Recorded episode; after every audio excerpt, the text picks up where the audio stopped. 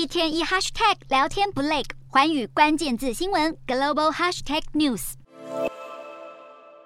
在暗夜中，路上密密麻麻都是车辆。中国湖北省武汉的江岸区十月三十一号宣布，从隔天十一月一号起要静默管理五天，不进不出后，大批居民纷纷抢在深夜开车大逃难，就怕这一隔离，不知道要隔离多少天。菜市场和超市还爆发深夜抢菜潮。有网友不禁哀嚎，实在没想到这个年代还要抢菜度日，难道一辈子都要过这种生活吗？不过网络上出现一篇疯传的贴文，声称中国官方召开专家小组会议，讨论防疫全面放开、有条件放放开等方案，并且宣称目标是在明年三月可以实质放开。消息一出，中国股市和港股还上演大涨作收的庆祝行情，但中国外交部已经表示对此并不知情。上海因为有确诊者曾经前往迪士尼乐园，因此迪士尼在十月三十一号紧急关闭，官方扩大检测人数，累计竟然高达四十四点二万人。而最近有大批员工因为疫情而徒步返乡的富士康河南郑州厂区。在网络上传出工人宿舍中的七二六号房有人死亡，富士康表示相关影片是恶意剪辑拼凑，郑州园区并无相关死亡事件，集团已经报警处理。